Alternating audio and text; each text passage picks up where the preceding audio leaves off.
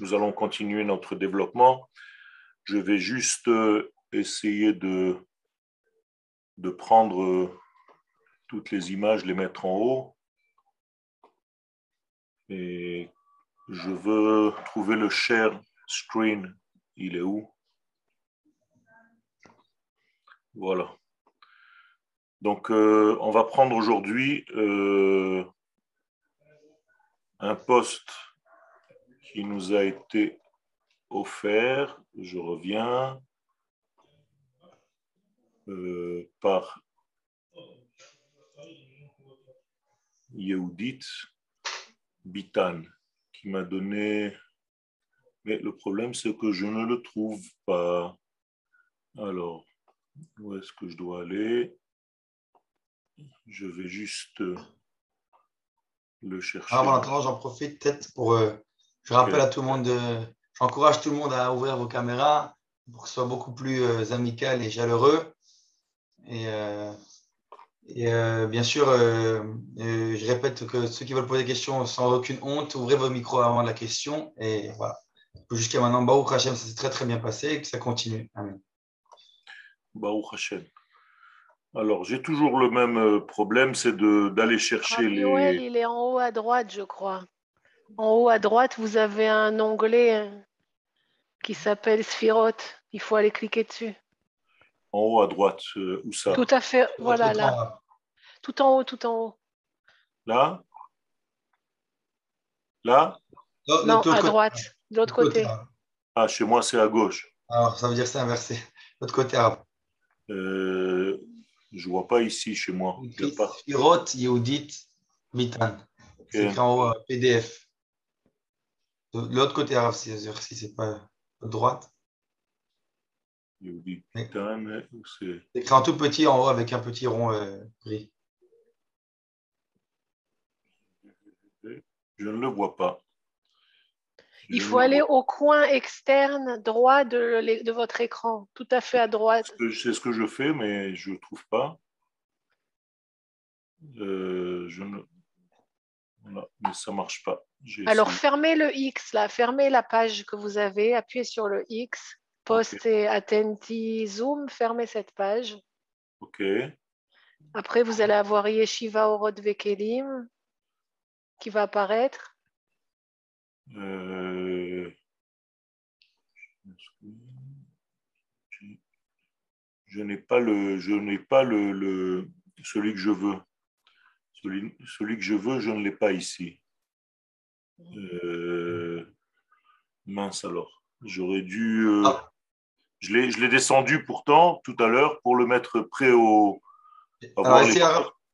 Essayez, d'appuyer sur le, le rond en bas du Google, en bas, en bas de votre écran, sur la, la barre de, de- des. Normalement, il va apparaître trois petits écrans en, en- en bas.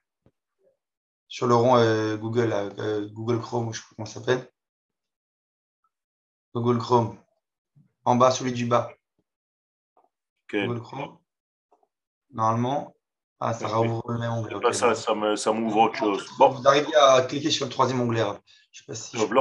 Je vais, on va, je vais, don- je vais prendre le, notre texte. Celui-là, vous le voyez, d'accord?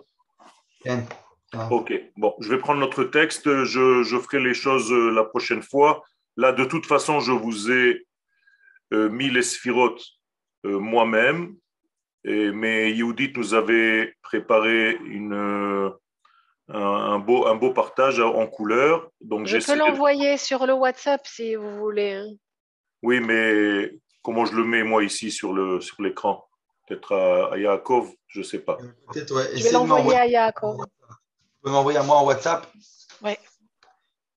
Ok. Envoyez, je vais essayer de voir ce que je peux faire. Alors, toujours est-il que nous, nous continuons notre développement euh, concernant donc la Torah de la Kabbalah, qui est en réalité la Torah qui nous codifie en fait l'élévation même de, de la nature dans laquelle nous sommes vers sa vérité absolue. Bien entendu, on ne peut pas atteindre la vérité. On peut tout simplement s'y rapprocher par le dévoilement du Ratson d'Akadosh Baruch C'est-à-dire que la volonté de Dieu, elle, est accessible à l'homme, alors que la vérité absolue, elle n'est pas accessible à l'homme. Elle n'est que, en fait, la source même de toute notre vie vers laquelle nous devons nous rapprocher au maximum. Et c'est pourquoi la Torah de la Kabbalah s'appelle Torah Ha'emet, la Torah de la vérité. Comme s'il y avait une Torah de non-vérité. Eh bien, en réalité, ça veut dire que la Torah de la Kabbalah traite de cet élément de vérité absolue, alors que l'homme n'est pas capable normalement de l'appréhender. Eh bien, la Kabbalah nous donne un degré supplémentaire dans la possibilité de l'homme d'atteindre ce niveau-là et donc de toucher à la vérité.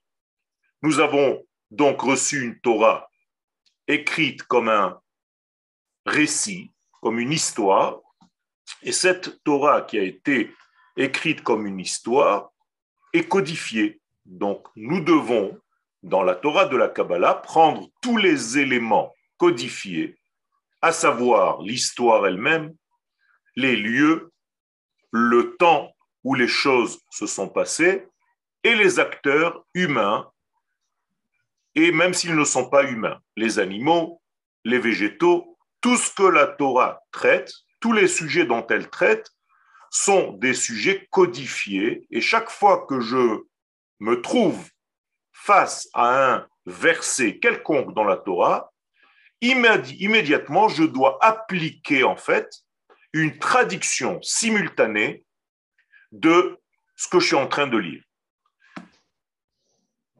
En faisant cela, je touche au code secret qui se cache à l'intérieur du texte et de la donnée biblique qui s'est habillée dans une histoire. Est-ce que je suis assez clair? Et donc, ce travail demande de construire un dictionnaire intérieur, à l'intérieur de soi, un nouveau langage qui va me permettre de savoir qu'à chaque fois que la Torah parle d'un puits, moi, j'ai une traduction simultanée, comme si j'avais des écouteurs qui me disent, attention, puits n'est pas seulement un petit trou dans la terre puis égale accès à un monde caché qui est bouché par la matière. Et donc je dois déboucher, enlever la matière pour déboucher ce qui a été bouché. Vous comprenez? À chaque fois que j'ai affaire à un homme, Yoshua, pour prendre un exemple, qui va se marier avec une femme qui s'appelle Rachav, la large, très bizarre, eh bien, je sais que je dois immédiatement traduire dans mon dictionnaire intérieur ces données en données kabbalistiques qui m'expliquent en réalité comment, au même moment, l'infini descend dans le monde fini grâce à ma lecture. Et donc, sont en réalité des liens, des points de colle entre les mondes supérieurs, à savoir les mondes de la pensée divine, infini, objectif, et le monde subjectif dans lequel nous vivons. Et donc, je dois sans arrêt. Nous devons systématiquement faire avoir, pardon. Je voulais juste intervenir par rapport au SAUD. Est-ce que nous devons avoir justement ce réflexe immédiat dans la lecture de... Vous m'entendez? Oui, oui, je vous entends.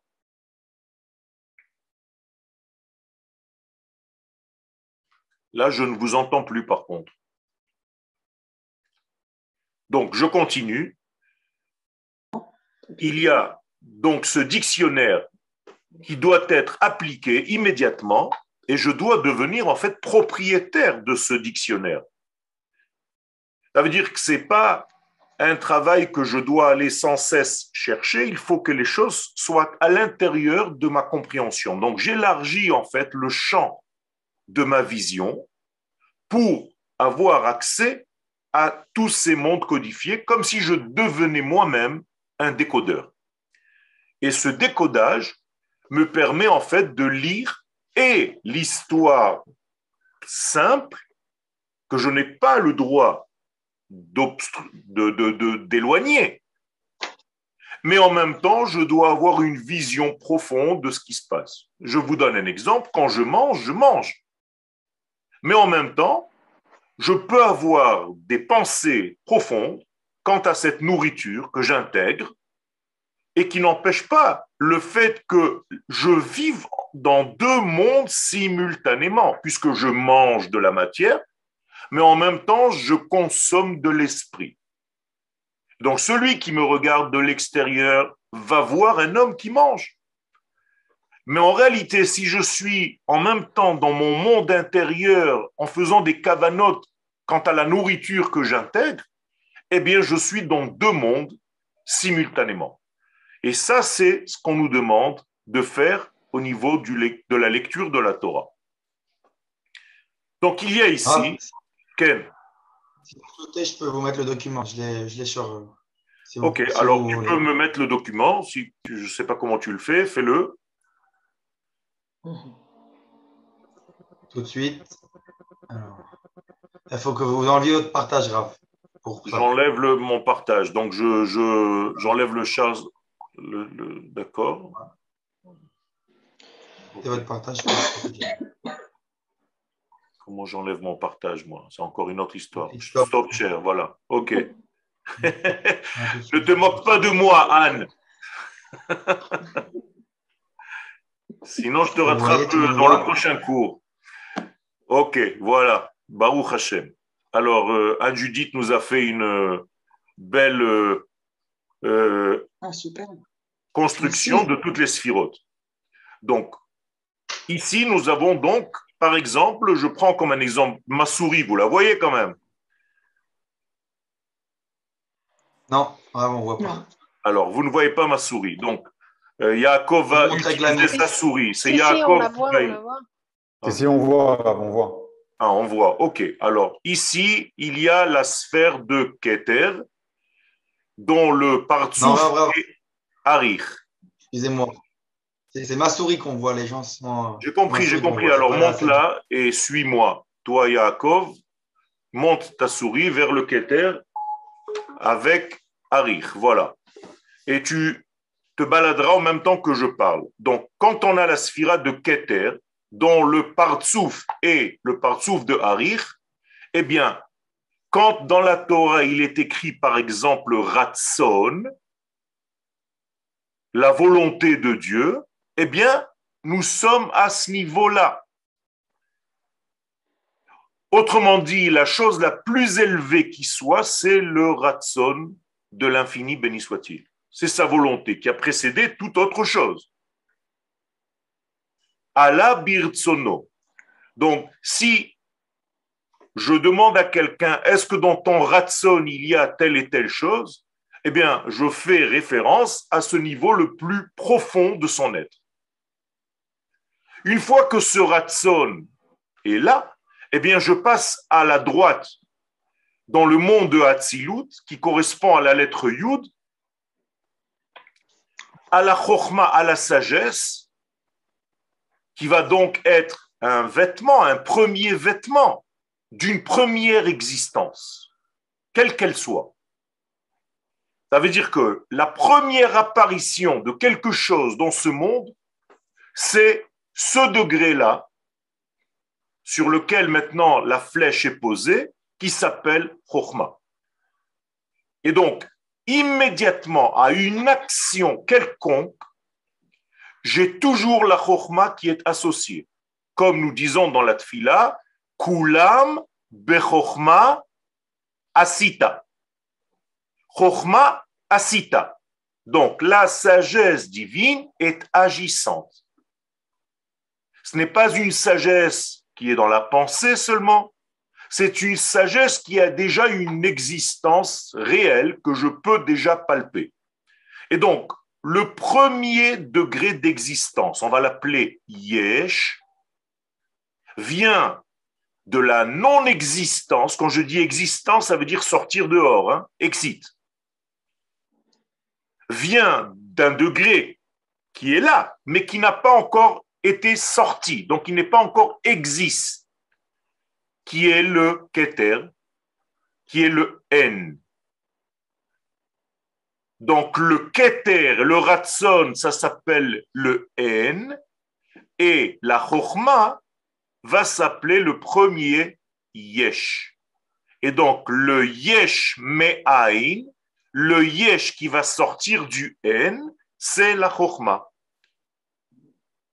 Donc à chaque fois que vous avez le premier degré, et parfois donc on ne marque pas la sphère de Keter, pourquoi? Parce qu'elle est justement dans le néant pour nous, alors que notre première existence, c'est dans la Chokhmah.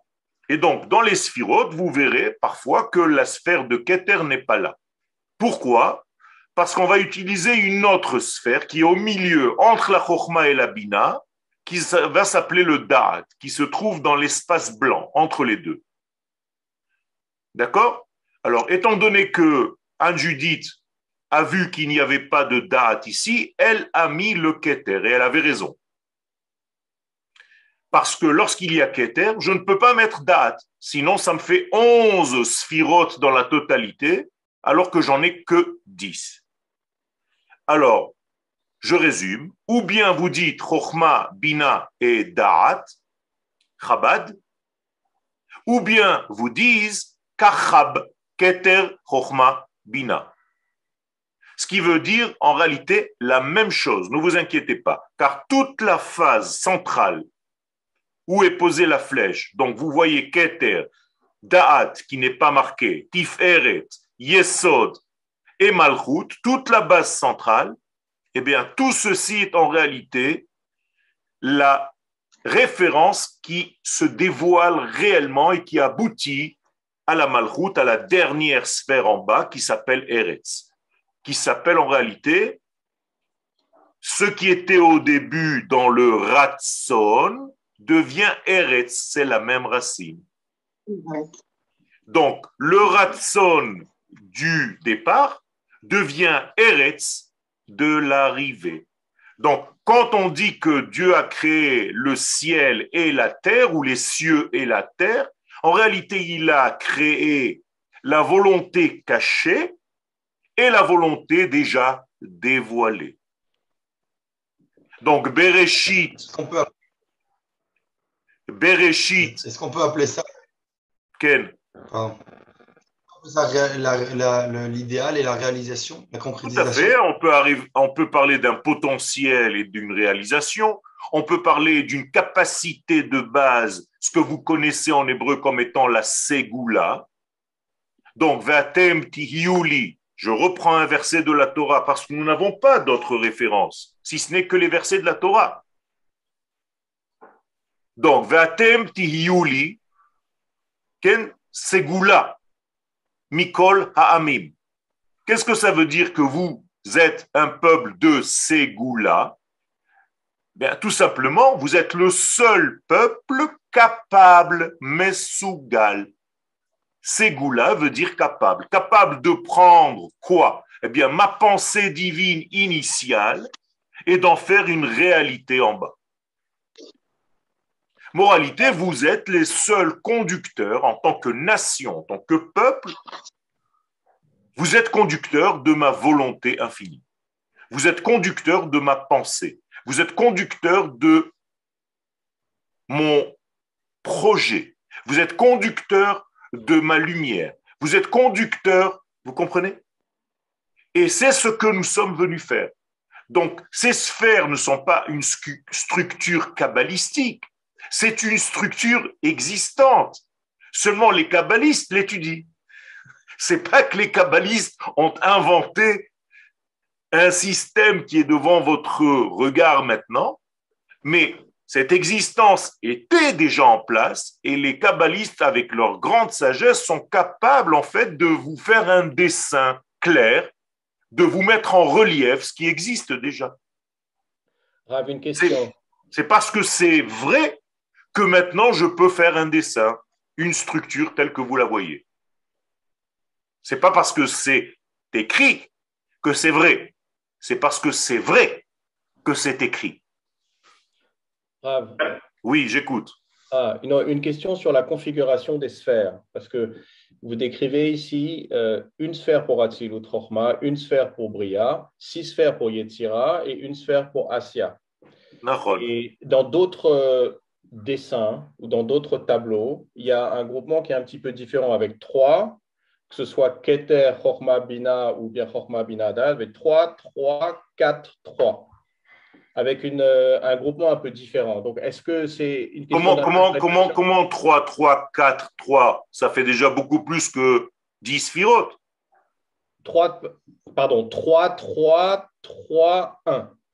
Ah, d'accord. Ça, c'est autre chose. 3, 3, 3, 1, parce que le- la malroute est, est- est toujours en bas. Mais effectivement, donc, il n'y a pas 6, il y a 3, 3, 3. Est-ce que, y a différentes interprétations ou comment, Alors, comment- non, non, non, non, non. C'est pas du tout une différence d'interprétation. C'est tout simplement une différence d'accès. Ou je bien, je prends les trois sphères d'en haut comme une réalité qui dépasse mon entendement, qu'on appelle le Olam Abba. Et donc, je les prends comme un triangle premier qui va se refléter dans mon deuxième triangle, Chesed Gvura Tiferet, qui va lui-même se refléter dans un troisième triangle, Netzach Hod Yesod, et le tout va se verser dans la Malchut. D'accord? Donc, c'est tout simplement ce que je veux vous faire passer aujourd'hui comme message. Il s'agit en réalité d'un jeu de miroir, une pensée triangulaire qui se reflète dans un premier miroir, qui va se refléter dans un deuxième miroir, qui va se refléter dans la malchoute, qui est elle aussi une structure triangulaire, mais on va y arriver plus tard, puisque le peuple d'Israël, c'est Cohen, Lévi et Israël. Et dans la Torah, nous avons Torah, Nevi'im et.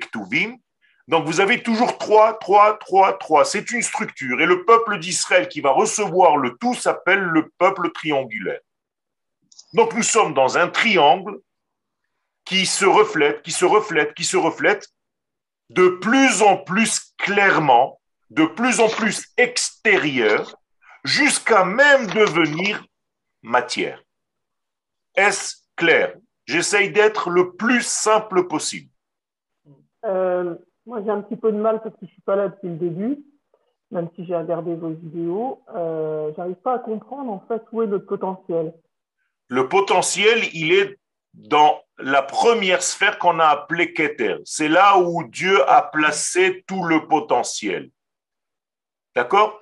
Vous comprenez bien qu'au-dessus de Keter, il y a encore d'autres choses dont on ne parle pas, qui sont encore beaucoup plus profondes. Mais pour nous, à l'instant, à notre niveau d'étude, ça nous suffit. C'est comme si Dieu avait mis toute sa pensée dans cette première couronne. Et cette première couronne, qu'on va appeler donc dans une sphère Keter, mais dans un partsouf Arich, eh bien, va commencer à se refléter et à se répandre déjà en deux parties, Orma et Bina. Pourquoi? Mais tout simplement parce que je vous l'ai déjà dit dans différents cours que notre monde à nous, quand on veut descendre dans notre monde, on ne peut pas comprendre le sens du 1. Tout ce qui est 1 au départ, immédiatement se partage en deux. Donc le Keter qui s'appelle Harir, qui était la pensée divine initiale, immédiatement va prendre place dans deux cerveaux, la Chochma et la Bina. Chez l'homme, le cerveau droit et le cerveau gauche. Est-ce que vous êtes avec moi? Est-ce que c'est clair? Donc Dieu parle en code 1 et nous, nous ne pouvons entendre qu'en code 2. Donc Dieu est dans l'unité et nous sommes déjà dans le binaire. D'où le mot de bina. Bina, c'est le monde binaire. C'est le monde qui, dans le 2, va dévoiler le 1 initial. Et donc, volonté, deux éléments de dévoilement. On descend un triangle, volonté, deux éléments de dévoilement. Et on descend encore un triangle, volonté, deux éléments de dévoilement. Alors ici, je tiens à le préciser, on a l'habitude de dessiner la Tiferet, par exemple, plus basse que le Chesed et la Gvura. Mais en réalité, la Tiferet est avant le Chesed et la Gvura. Parce que la Tiferet, c'est ce que je veux arriver à dévoiler. Mais sans le Chesed et la Gvura, je ne pourrai jamais dévoiler la Tiferet. Donc ici, on a écrit Tiferet en bas parce que c'est ce qu'on a réussi à dévoiler.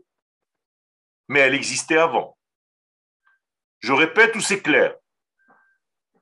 Les choses sont existantes.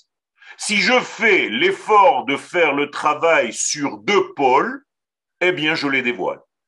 La même chose plus bas, dans le dernier triangle, avant la Malchut, le Yesod existe bien avant le Netzach et le Hod. Seulement, lorsque j'utilise véritablement d'une manière adéquate le Netzach et le Hod, eh bien, je vais dévoiler le Yesod, mais qui existait déjà. Et donc, je l'ai marqué ici plus bas. Excusez-moi. Pour le dévoilement. Oui. Je voulais, je voulais vous poser une question. Est-ce que nous allons du désir vers le ratson, vers la volonté de plus en plus, donc, et, que dans le grossier apparent, il y a évidemment le point du subtil. C'est-à-dire si, on a, si on a perdu le point de départ, on n'a plus rien. Le point du départ ne s'arrête pas. On ne perd pas, justement. Ben justement, ben, ben, bien sûr. On ne perd jamais. Quand on a le point du départ, c'est pas parce que j'ai passé d'un premier triangle à un deuxième triangle que le premier triangle a disparu. Il est rentré, il s'est habillé, c'est la neshama du deuxième triangle. Et tous les deux vont devenir la neshama du troisième triangle qui vont tous pénétrer dans la malchoute. Donc la malchoute est porteuse du tout. Et donc l'idée première n'a pas été perdue, en aucun cas. Si chas shalom, la ah neshama, l'idée première a été perdue, eh bien on a tout raté. Justement, c'est ce que je disais, hein, c'est qu'on ne le perd pas. On ne perd pas. On incarne, on incarne de plus en plus dans la volonté dans le Ratson, mais il est toujours là, présent. Et c'est le lien qu'il y a à faire entre le désir et la volonté tout le temps. C'est cette permanence de. Vous, vous dites deux fois la même chose. Vous dites deux fois la même chose, le désir et la volonté. Non, c'est pas tout à fait pareil selon Oui, mais en hébreu, ça n'existe pas, cette nuance. Ah, d'accord. Excusez-moi. D'accord On dit ratson, et une fois qu'on a dit ratson, il n'y a pas encore volonté. Il y a ratson, et après il y a kelim. Il y a des éléments contenant ce ratson. Ce sont des vêtements. D'accord. D'accord? Donc je suis obligé d'être très précis dans ce que je dis pour ne pas vous embrouiller. Parce que quand vous dites à quelqu'un mm-hmm. volonté et désir, il va se dire mais c'est un peu pareil quoi. Je veux donc je désire, je comprends pas. En hébreu c'est très clair. Il y a le ratson qui est divin.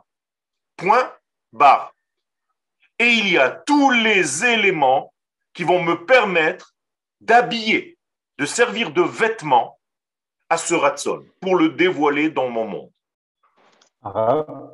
Quel Excusez-moi, simplement quand on prend les mots en hébreu chafetz ou ta'ava, pourquoi on n'aurait pas cette nuance qu'on a aussi en français? Parce que ta'ava, c'est encore un autre degré. La ta'ava, c'est au niveau charnel. Et donc, il y a des nuances qui sont encore plus exactes, mais dont nous ne pouvons pas nous servir maintenant parce qu'au niveau des sphirotes, jamais il y aura cette notion de ta'ava. D'accord? Il y a ala birtsono, il y a marchavto, be marchava idberiru, mais il n'y a pas cette notion de ta'ava qui est désir presque charnel. Donc, il faut faire attention. Quand est-ce que je dois utiliser Ça, c'est déjà une leçon de sémantique. Quand est-ce que je peux utiliser telle et telle, telle terminologie ou bien telle ou telle référence et notion et concept Donc, je reviens. Nous avons ici la première sphère. Ken, vous avez une question encore? Moi, Oui, euh, ah pardon, allez-y. Oh.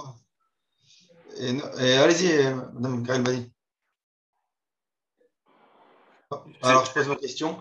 Euh, est-ce qu'il y, aura un rapport entre euh, le fait, cette distinction qui est entre les, bah, du moins les Ashkenazim ou les Sfaradim dans les sphirotes qui passent par, parfois Yosef avant Moshe Aaron ou après? Je sais qu'il y a une différence euh, à Sukkot, par exemple, dans les Ushpizin. Il n'y a aucune, aucune différence selon la Kabbalah. Cette euh, question m'a été posée d'ailleurs par le Rav Sigura, si je ne me trompe pas, et par d'autres rabbinim euh, pendant Sukkot.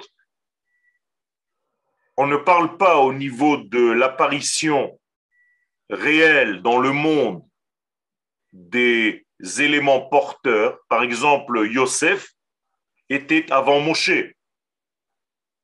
Donc, si je mets Yosef après Moshe, puisque vous voyez, Yosef est ici en bas. Mais je vous ai dit tout à l'heure que dans la réalité absolue, Yosef est bien avant Moshe. Car s'il n'y avait pas le Yesod, il n'y aurait pas la Malchut. Donc, personne ne remet en question cet ordre-là. C'est l'ordre unique de la Kabbalah. Et c'est avec cet ordre-là, comme vous le voyez là, que nous agissons. Et pour les différents mouvements du loulav, et pour euh, les différents chants du lechadodi, parce que vous comprenez bien que lorsque vous allez comprendre cette structure et qu'elle va être assimilée dans votre tête, vous allez la retrouver de partout. Par exemple, quand vous dites Lechadodi likrat kala pene shabbat nekabela, mais ça ne fait pas partie du chant. C'est comme le titre, c'est comme la couronne. Eh bien, ça sera le keter. Mais dès que je commence le premier verset, Shamor vezachor echad, je suis déjà dans la chokma. Et après, pour ne pas passer directement à la bina, je refais encore une fois les chadodi likrat kalak, donc je reprends un petit peu comme un Pac-Man, une bouffée d'énergie de la source. Et je redescends cette fois-ci vers la bina. Yaakov, je ne vois pas ta flèche, je suis en train de me balader tout seul avec la mienne. D'accord? Voilà. Donc, vous comprenez comment ça marche? Et ainsi de suite, par exemple, pour le Anabekoar. Anabekoar, je ne vais pas prendre les trois sphères qui sont ici en jaune. Pas du tout. Je vais commencer par ce qui est en fond gris. C'est-à-dire, je vais prendre seulement tout ça, tout le bas. Donc, ça va être Anabekoar, ça va être ici. Gedulat Yeminecha. Donc, tu vois bien, Gedulat Gadol, c'est la notion de Chesed. Yeminecha, c'est la droite. Tatir tserura, tu vas nous nettoyer. Kabel rinat amecha sageven ou ta'aren ou nora, c'est déjà la gvura. C'est de l'autre côté. Na gibor dorshei yichudecha, ça va être la tiferet. Et ainsi de suite. Chassin kadosh, berov tufra ene aladeh, yachid geil amcha penezet shadecha, shavaten ou kabel, ça sera la malchut. Donc nous avons ici sept seulement. Donc, vous allez prendre à un moment donné, quand vous allez commencer à comprendre un petit peu cette gymnastique, votre livre de prière, et vous allez tout transformer en séphirote. Mais Rav, pourtant, il y a bien, enfin, je connais des endroits où justement où la sphira, on commence justement Yosef. Après, bon, je me semble même une explication que, j'ai entendue que, que les Avot, Abraham, Israël, c'était par rapport à la Houma, que Moshe Aaron c'est la Torah et que Yosef et David c'est Eretz. Oui. Quelque chose comme ça. Ça ne change rien. Mm. le, fait qu'ils existent dans l'arbre des sphirotes, ils existent en potentiel avant, mais ils vont se réaliser, extérioriser cristallisé après. C'est tout. C'est la même chose. Mais cette notion existe déjà avant, elle est déjà en potentiel chez la sphère précédente. Et donc elle est déjà porteuse du message sans pouvoir peut-être encore l'exprimer. Donc viendra une deuxième sphère juste en dessous qui va exprimer ce que la sphère d'en haut n'était pas capable de faire encore. Par exemple, entre Moshe et Aaron, vous avez ici Moshe et Aaron. Qui dévoilait les choses réellement, Moshe ou Aaron? Aaron. Pas Moshe, pas Moshe. Aaron. Aaron. Parce que. Moshe ne pouvait même pas parler. C'est pour ça qu'il y a un code. Moshe dit à Dieu, moi je ne peux pas parler. En quelque sorte, j'ai un problème de langage. Et Dieu lui dit clairement dans le verset, je t'ai donné une bouche. En la personne d'Aaron. Vous êtes avec moi? Donc Aaron va devenir le porte-parole de Moshe. Donc maintenant, on va considérer que Moshe et Aaron, c'est un homme et une femme. Qui est l'homme? Moshe. Aaron. Moshe, pas Aaron. Aaron, c'est la femme, donc c'est elle qui va ouvrir la bouche, c'est elle qui va parler, c'est elle qui va dévoiler. Rappelez-vous, l'homme ne dévoile jamais. Il se sert de son épouse ou de sa partie féminine, comme vous le voulez, pour dévoiler les choses. Par exemple, ma pensée, je suis en train de parler, mais vous ne savez pas ce que j'ai dans ma pensée. Si je n'ouvre pas ma bouche qui est féminine, eh bien, ma pensée masculine est cachée. Est-ce que c'est clair? Donc, Oui. nous allons y revenir. Ne vous inquiétez pas, on se familiarise avec ces sphirotes. C'est un exercice qui, au départ, nous paraît un petit peu fermé, mais vous allez voir que c'est très, très, très, très simple. À un moment donné, vous allez commencer à comprendre le tout. Alors, une fois qu'on a vu ces trois premières sphères qui sont ici chez vous en jaune, qui s'appellent en réalité les cerveaux. Dans le langage de la Kabbalah, les mochines des gadlout. Alors, vous, êtes en train de vous construire un dictionnaire. Écrivez, écrivez les choses. Les trois premières sphirotes, ça s'appelle des mochines des gadlout. Ou des mochines c'est-à-dire des cerveaux, donc des lumières, des mondes supérieurs. Les sept de- dernières sphères, puisqu'il y en a dix en tout, ça va être les midot, ça va être les mesures dans lesquelles va être contenue cette lumière des mochim. Ah, ah, en bas, il y a écrit l'inverse, non? C'est c'est une erreur? Où c'est qui a marqué? En bas, il y a écrit les jaunes midot. Quel, et- quel, c'est une erreur. Judith? Tu es là? Quel, c'est une Je- erreur. Bien, je bien, bien vu. j'enverrai le. Voilà, tu corriges et tu enverras les trucs, c'est bien, bien vu.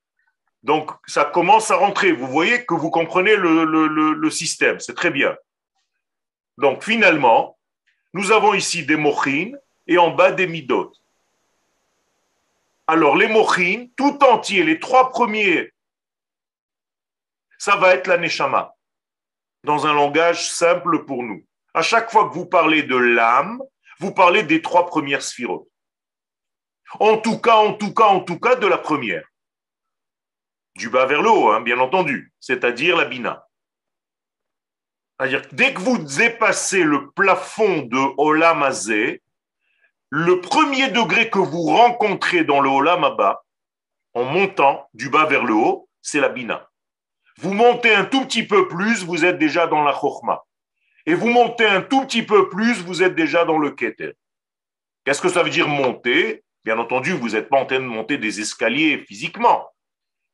Vous êtes en train de vous élargir à tel point que vous êtes capable d'intégrer des éléments de plus en plus profonds et élevés. C'est ça monter. Mais vous ne bougez pas de votre place. Et donc monter, c'est être capable d'avoir des ustensiles assez puissants qui contiennent la lumière sans se brûler. C'est tout. Donc, vous avez les trois premiers qui s'appellent donc des mochim. La semaine dernière, nous les avons aussi appelés Abba et Ima au niveau des Partsoufim. Là, c'est la Chochma. L'autre, c'est la Bina.